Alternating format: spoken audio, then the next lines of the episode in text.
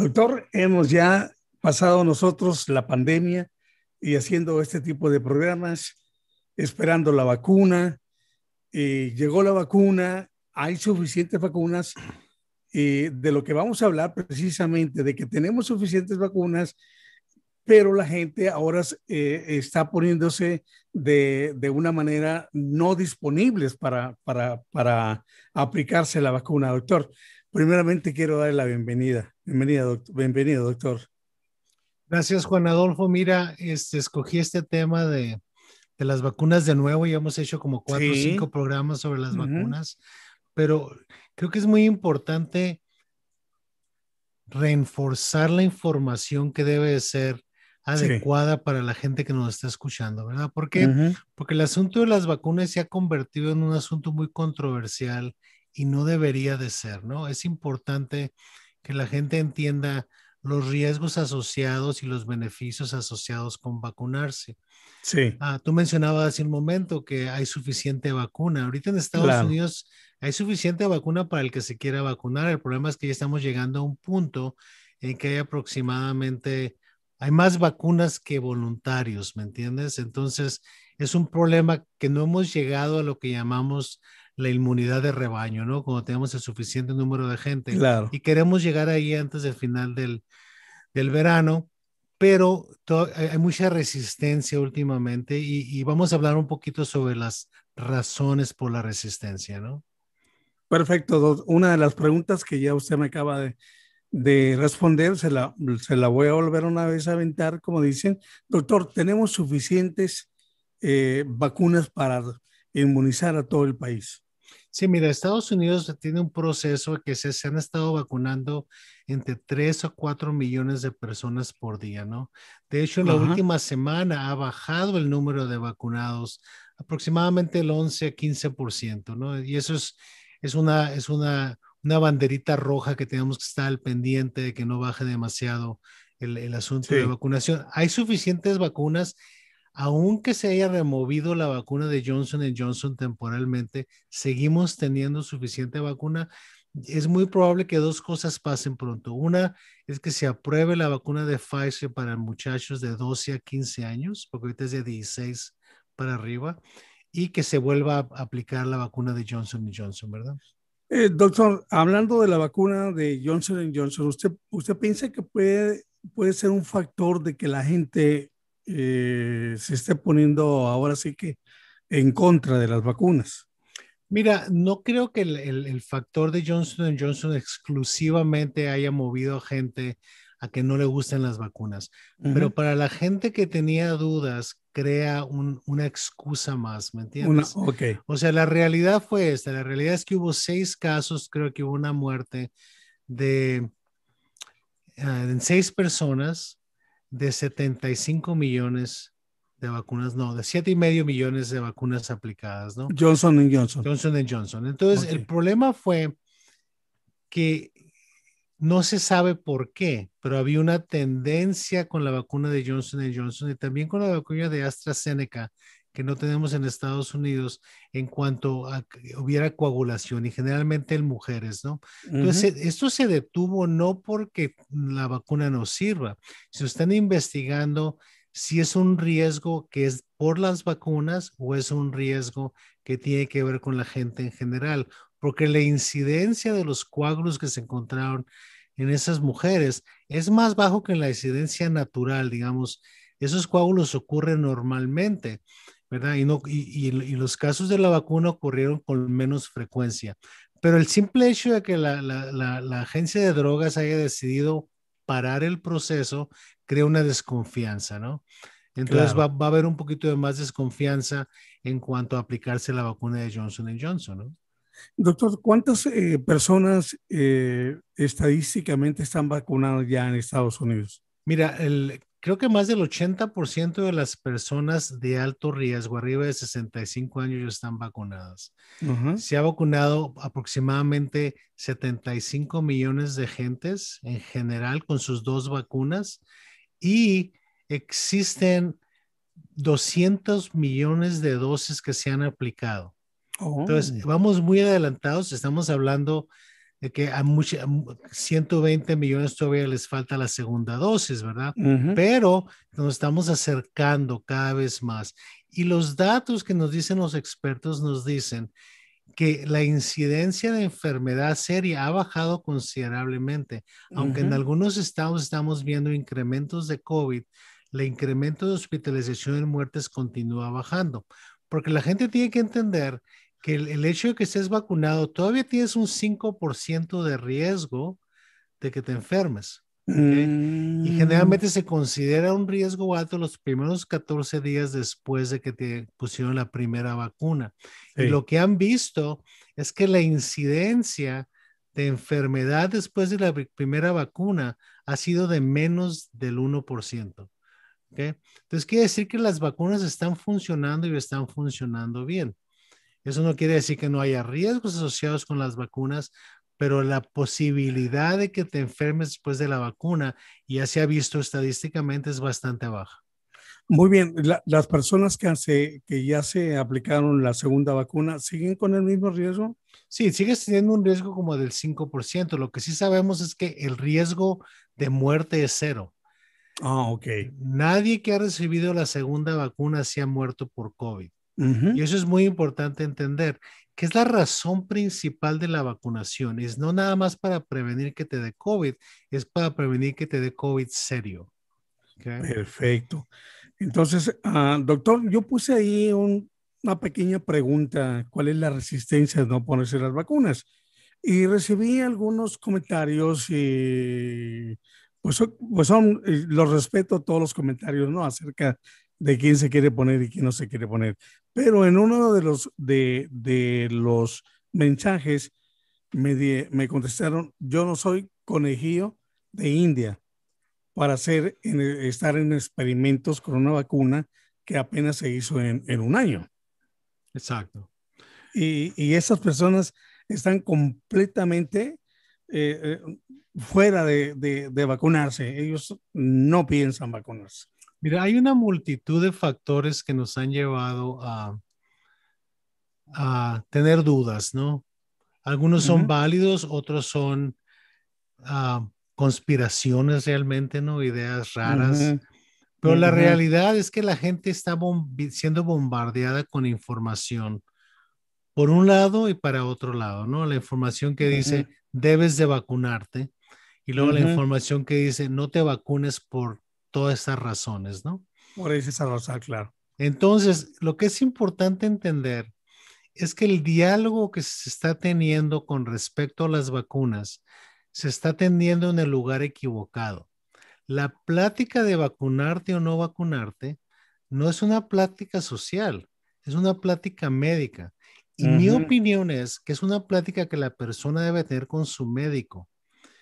Parte del problema es que la gente cuando tiene temor a la vacuna y decide no vacunarse, se siente atacada, siente que el resto de la gente los ve a ellos como malos o como problema, porque no tienen el altruismo de tratar de proteger a alguien más. Es muy importante respetar la opinión de los demás. Si una persona no quiere ponerse la vacuna porque no quiere ser conejillo de indias, perfecto pero yo recomendaría que hablara con su médico y discutiera privadamente los riesgos del COVID y los riesgos de la vacuna y, y tome una decisión más informada, ¿sí me entiendes? Porque el problema es que tú dices, la vacuna la crearon en un año, es mala. Eso no tiene ninguna, esa opinión no tiene ninguna base científica, pero su médico puede explicarle por qué el proceso de un año es diferente de las vacunas antiguas porque es un proceso distinto, nueva tecnología, cosas de ese tipo. Entonces es muy importante entender que la plática debe ser una plática médica. El otro problema es que a los médicos, a todos los médicos nos dejaron fuera de la vacunación en cuanto a proveer la vacuna. si, tú, si tú tienes un niño y necesita vacunarse porque tiene la vacuna del sarampión, pues lo llevas con el pediatra, ¿no? Vas con el pediatra y el pediatra tiene una discusión contigo sobre la vacunación o no vacunación y los riesgos, ¿no? Todo lo que ha pasado con la vacunación desde diciembre hasta ahorita ha sido fuera del ambiente médico. Entonces, el mm. gobierno compró las vacunas, el gobierno decidió cómo organizar la distribución de las vacunas. El gobierno organizó cómo te registras para recibir la vacuna, pero ni, en ninguna parte de este proceso hubo intervención médica para explicarle al individuo, individuo eh, personalmente, esos son los riesgos, son los beneficios, porque la decisión de vacunarte es una decisión médica, no es una decisión social.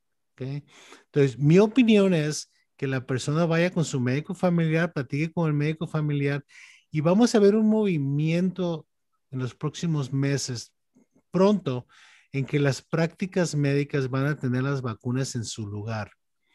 Si tú, tú lo ves ahorita en el proceso de vacunarte contra COVID, en ningún momento tuviste un contacto con tu médico o con, tu, o, con tu enfermera especialista o el, asistente médico, nada. Es todo por medio de internet, ¿verdad? Este, los paramédicos están en el lugar para vigilar que no te pase nada, pero la plática de riesgo-beneficio no se ha llevado a cabo, ¿no? Ahora, doctor, mi pregunta es, ¿por qué dejaron a, por qué manejaron de esta manera sin tomar en cuenta a los médicos, a todos los médicos de Estados Unidos que tuvieran sus vacunas ahí para que el paciente tuviera más confianza? Ahora, ¿usted piensa que puede ser una de las razones por la, porque la gente no cree en las vacunas cuando nosotros vamos a un lugar donde están eh, asistentes, llegamos a un lugar y nos vacunan, no nos dicen nada, nomás nos pregunta cómo te sientes y es todo. Mira, es una de las razones, no es la única razón. Hay, razones políticas, hay razones psicológicas, pero creo que la, la, falta de intervención del médico en el proceso de vacunación ha creado una situación compleja. Ahora, yo, no, yo, no, estoy criticando al gobierno por lo que hizo, porque se hizo de urgencia, ¿no? No había un proceso para organizar a todos los médicos y la distribución y luego las vacunas que con las que empezamos, por ejemplo, Pfizer requería una Ah, un hielo, una, una, congelación muy alta que los médicos de su oficina no tienen. Entonces, toda esa urgencia llevó al proceso que teníamos. Pero ahora que estamos aquí en este país, en Estados Unidos, estamos confrontados con el problema de que ya estamos llegando a la gente que no se quiere vacunar, pues ahí es donde el médico va a tener que intervenir y va a tener que tener una plática privada.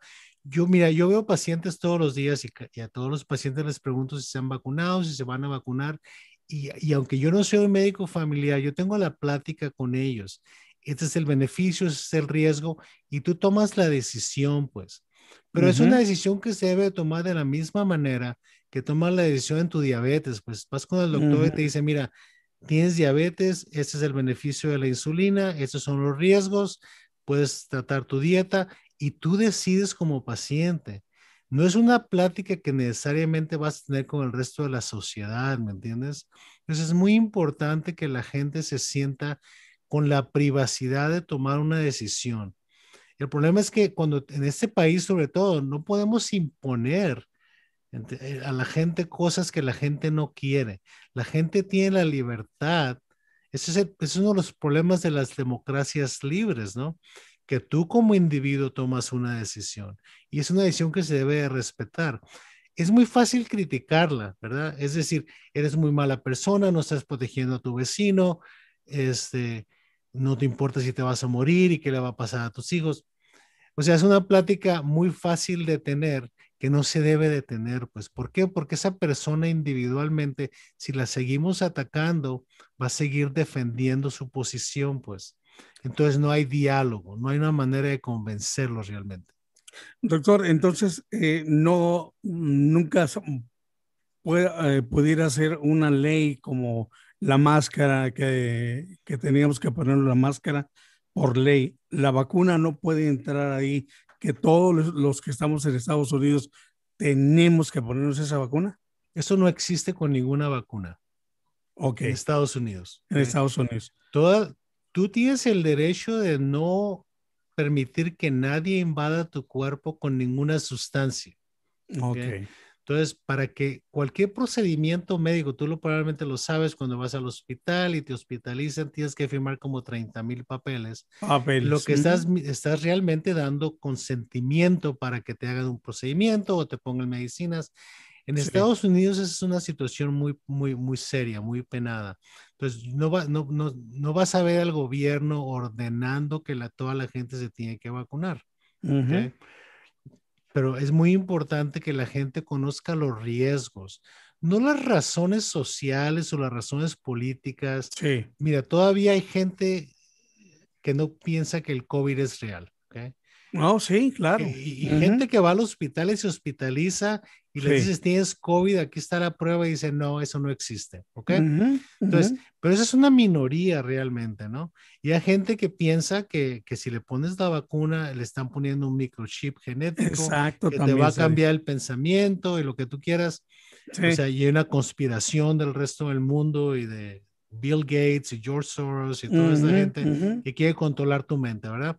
Que desde mi punto de vista psiquiátrico es, es, es hasta cierto punto psicótico, ¿no? No más que no es psicótico porque mucha gente lo cree, pero la realidad es que la mayoría de la gente tiene dudas y si los atacas por las dudas que tienen, van a tener más dudas y se van a defender más y no lo estás invitando a un diálogo, pues. Entonces es terriblemente importante invitar al diálogo, mantener el diálogo activo, ¿no?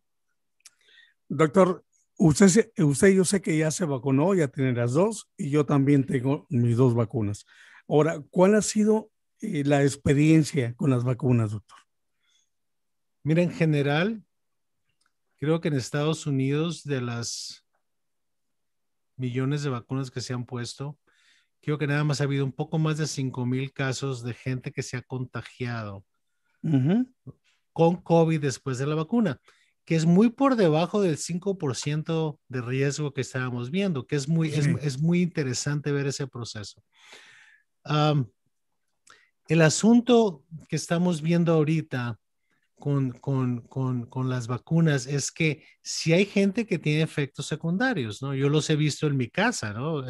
Yo no tuve ningún efecto secundario, pero sí he visto miembros de mi familia que tuvieron calentura, que tuvieron cansancio, que no se podían levantar mm. por un día.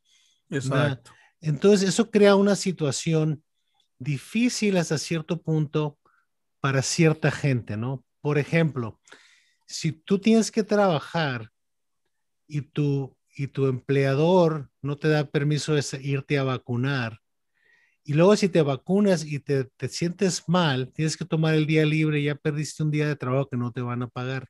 Entonces ahorita hay, una, hay un movimiento para que se les dé el día libre a la gente pagado para que se vaya a vacunar y si se siente mal puede tomar el día libre, ¿no? Porque mucha gente no se va a vacunar porque no quiere perder el día de trabajo. ¿Por qué? Porque Exacto. Desde, el punto de vista de sostener a su familia puede ser mucho dinero para ellos, ¿no?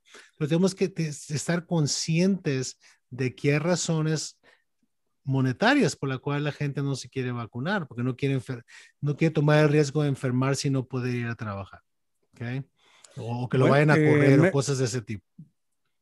Claro, me gustó mucho el, eh, y estoy muy de acuerdo con el presidente, yo también que dio la, está dando la oportunidad, está ayuda, va a ayudar a los, a, a los eh, comercios, creo que con menos de 500 empleadores, eh, para que se les pague el día, doctor.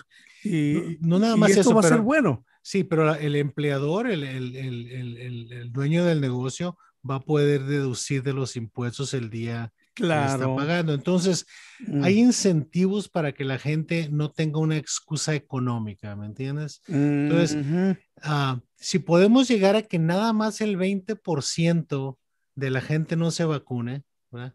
estamos hablando de Estados Unidos de aproximadamente 18 ah, millones de gentes, ¿okay?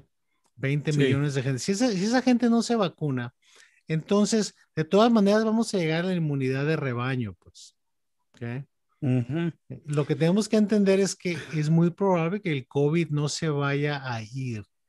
No vamos a llegar a cero COVID inmediatamente.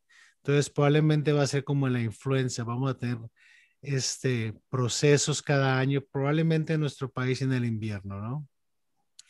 Doctor, pero conociendo ya eh, la estadística uh, mortal que ha habido por el COVID, eh, la gente que no asiste a vacunarse, esa es gente que va a estar, pues va a estar eh, eh contagiando más gente, doctor. Y, pues va, va, y esto, esto, ¿cuándo lo vamos a terminar? No, va a seguir contagiando gente que no está vacunada. Eso que es lo no que está va a vacunada. Claro. Entonces, eh, te voy a poner un ejemplo. Cuando hablamos en, en, Estados Unidos de cuándo sabemos que llegamos a cierto control, ¿no? Uh -huh. Y es algo que lo que no, no, se habla mucho porque no es bonito hablar de muertes, ¿no? Pero uh -huh. la influenza en los Estados Unidos como promedio mata a 50 a 100 personas diarias, ¿no? Wow. Pero tenemos que entender que el COVID estaba matando 5, 6 mil, 20 mil gentes al día, ¿no? Claro. Entonces, uh -huh. vamos a saber que llegamos a cierto control del COVID cuando el COVID nada más mate de 50 a 100 personas al día. No, okay. Porque son los, son, los, números de la influenza, ¿no? Entonces, sí. si, si COVID va a ser una enfermedad crónica, tenemos que aceptar que cierta gente va a morir. No toda claro. la gente en el país se vacuna contra la influenza, ¿no? Yo me tengo Exacto. que vacunar cada año porque trabajo en un hospital, pero hay médicos que no se vacunan todos los años. Hay gente que dice, yo nunca me he vacunado contra la influenza. Entonces, sí. es importante entender que hay un proceso y va a haber cierto nivel de gente enferma y va a haber cierto nivel de gente que va a morir por el COVID, ¿verdad? Pero va a ser mucho menor de lo que estamos viviendo ahorita. Doctor, ¿cuáles son los retos más grandes que encuentra usted en el proceso de vacunarse? El, el reto más grande es, es, es, es, lo que te decía anteriormente, el problema de, de la información incorrecta, ¿no? Y mucha información incorrecta viene de los medios, ¿no? Que, que, nos llenamos de información muy rápida y no tenemos la habilidad de procesarla científicamente. Entonces, vuelvo a caer en lo mismo. Es extremadamente importante que la gente tenga la plática de la vacuna con su médico. Exacto, ahí vamos. Ajá. ¿Sí me entiendes? O sea, es importante sí.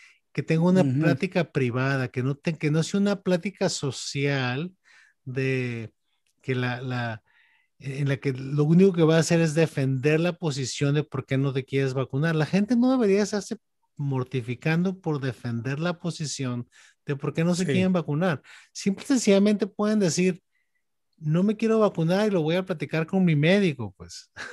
Claro. Esa claro, es la, la, mejor manera de manejarla. Pero sí. la gente se sigue sintiendo atacada. No podemos resolver el problema de la gente que, que se siente atacada atacándola más, pues. Doctor, los medios de comunicación, como hablamos anteriormente, ha sido bastante, bastante, bastante bombardeado, como de, de, se dice, ¿verdad? Por todos los medios de comunicación. Pónganse la vacuna, pónganse la vacuna. Aquí está un número para que piden más información. ¿Usted cree que la gente va a llamar para pedir información? Mira, mucha gente sí, ¿eh? mucha gente sí voluntariamente busca la información y busca información correcta. El problema no es la cantidad de la información, sino el mensaje, ¿me entiendes? El mensaje. No, no, claro. no podemos eh, convencer a la gente de que se vacune avergonzándolos, ¿okay? Haciéndolos mm. sentir vergüenza porque no se vacunan. Eso no es una manera adecuada de explicar un proceso médico. ¿okay? Es como si le decimos a alguien, debes de avergonzarte porque no sigues la dieta de tu diabetes, pues. Exacto. Eso no se debe de hacer. Tenemos que enganchar a la gente con la idea de que el riesgo que están tomando es menor que el riesgo de recibir COVID. ¿Okay? Invitarlos okay. a tener la plática con su médico. La, la, la, avergonzar a la gente no es una manera adecuada de ayudar a la gente, ¿no? Tenemos que extender okay. la mano y decir, ¿cuáles son tus dudas y cómo quieres que te las explique? Con el entendimiento de que al final del día la decisión de vacunarse es una decisión individual. No es una decisión ni del gobierno, ni de la familia, ni de los medios de comunicación. El problema es que los medios de comunicación se han convertido, hoy en la mañana estaba viendo unas noticias y, y, y decía breaking news, ¿verdad? O sea, noticias de momento. Okay. De momento, sí. Uh -huh. Y la noticia de momento era que el presidente iba a tener una plática sobre el medio ambiente con 40 líderes del mundo, ¿no? Sí. O sea, ¿cómo es eso una información de momento, pues? ¿Cómo lo pones como breaking news? O sea, otra información que, que, vemos todo el tiempo, nos estás viendo las noticias, breaking news, se vacunaron 3.5 millones de gentes el día de hoy. Eso no son breaking news, eso son nada más noticias, pues. Pero ahora todo es breaking news, ¿verdad? Sí, última noticia. La última noticia. Entonces, es importante mantenernos enfocados en lo que es importante, pues. Ahora todo es importante, ¿verdad? O sea, que Shushita se comió tres tamales, breaking news, pues no, no podemos estar manejando las cosas desde ese punto de vista, pues, y los medios, los medios han aprendido que las noticias de último minuto venden, pues. Volvemos a lo mismo. Dejen, y, si, tendría que darle un mensaje a los medios es, póngase las pilas y bájenle un poquito a las noticias de último minuto, ¿no? Porque no todos, no, no, podemos seguir manteniendo a la gente alterada y estresada por noticias de último minuto que no tienen sentido, pues. Último minuto, eh, Alejandra Guzmán está muy triste porque su hija no la quiere. Exacto. por Entonces, ese tipo de cosas no. Y mira, nos estamos acercando al final del programa. Pero, Exacto. Pero tenemos que seguir insistiendo a la gente, vaya a ver a su médico, ¿no? Platiquen con su médico sobre la vacuna. Deje, deje de estar viendo el Facebook, los medios, para ese tipo de cosas. Y no se enganche con noticias de último minuto que no son de último minuto, ¿no? Doctor, ¿alguna página que usted nos, nos recomiende para estar más enterado científicamente? Mira, uno de los sitios más importantes que yo, y lo, y lo, visito regularmente para muchas cuestiones de COVID, y está mucho mejor ahorita, este, y para lo de la vacunación es lo que se llama el cdc.gov, GOV. Sí. CDC, Es, el Centro de, de Enfermedades de control de enfermedades del gobierno federal. Tiene muy buena información, tanto en español como en inglés, sobre vacunas, sobre el COVID, sobre prevención. Uh, edúquense en eso y aprendan las preguntas que le quieren hacer a su médico y llévenlas con su médico para tener una plática más, más racional, ¿no? Que no sea una plática defensiva en el cual tenemos que probarle al mundo por qué no nos vamos a poner la vacuna. Doctor, uh, sé que ya hemos hablado de la resistencia de, de, no ponerse la vacuna, pero quiero hacerle la pregunta, doctor, ¿por qué, ahora sí ya echando todo, toda la carne en el asado, ¿por qué se resiste la gente a ponerse la vacuna? La razón más común, son muchas razones, bueno, pues la razón más común es temor. Temor. Y como tenemos temor, como tenemos angustia, por tomar una decisión, sobre todo la gente vulnerable, que ya tiene problemas de ansiedad y problemas de fobias y todo ese tipo de cosas. Es muy fácil meterte en una burbuja de miseria y no dejar que nadie te toque, ¿me entiendes? Es muy fácil decir que no, pero nunca vamos a aceptar que tenemos miedo, sobre todo los hombres, ¿eh?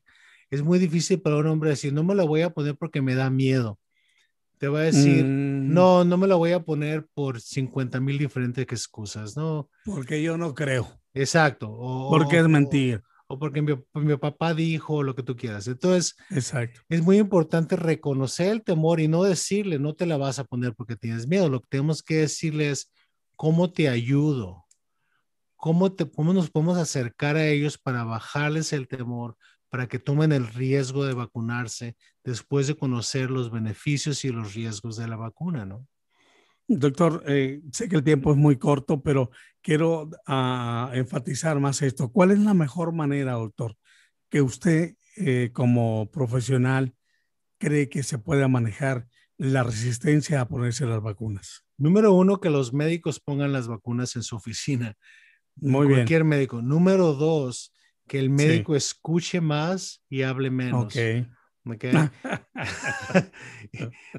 es, es, curioso para mí decirlo porque hablo mucho, pero, pero cuando estoy en la oficina escucho más y platico menos. Okay, y, okay, sí. y, número tres, que la, la, gente tome informaciones libremente, que no se sienta presionado ni por el gobierno, ni por los medios, ni por la familia, ni por los amigos que esa decisión se respete.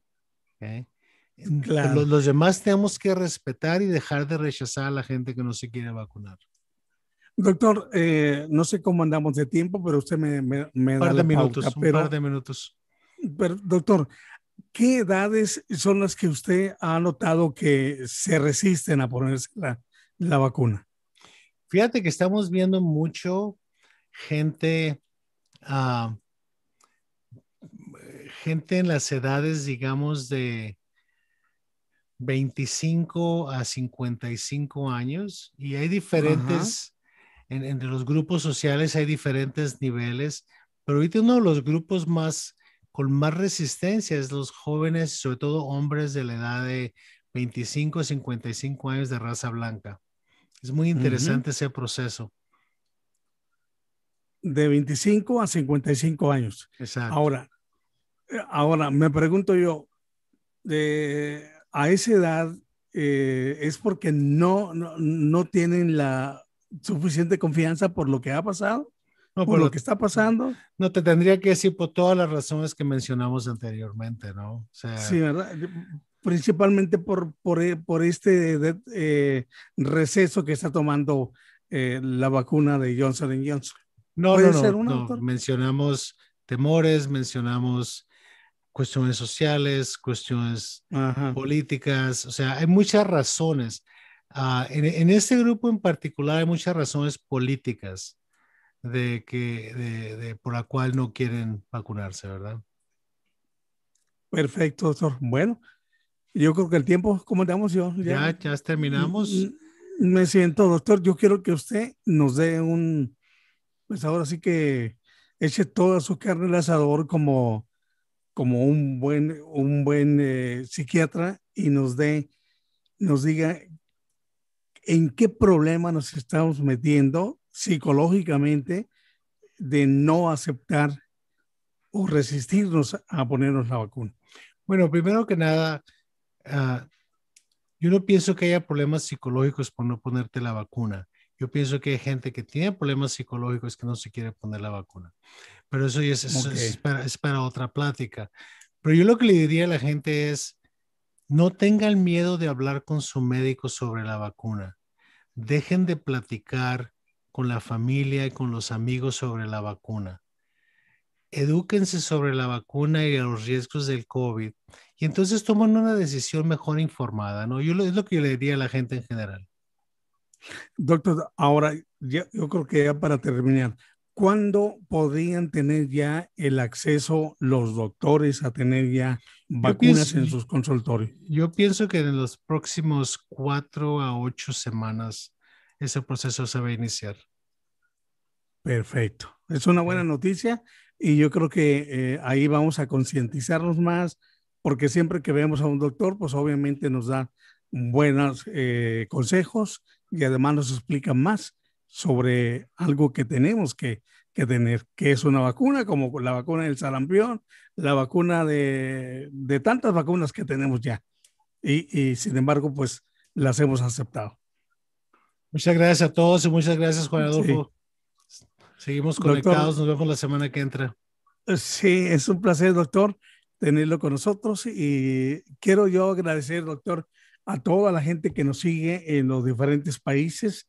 Usted lleva todo el recuento ahí de, de todos los países donde nos ven. Así es que yo quiero agradecerles en nombre del doctor psiquiatra Lauro Amesco Apateño en el podcast Solo tú.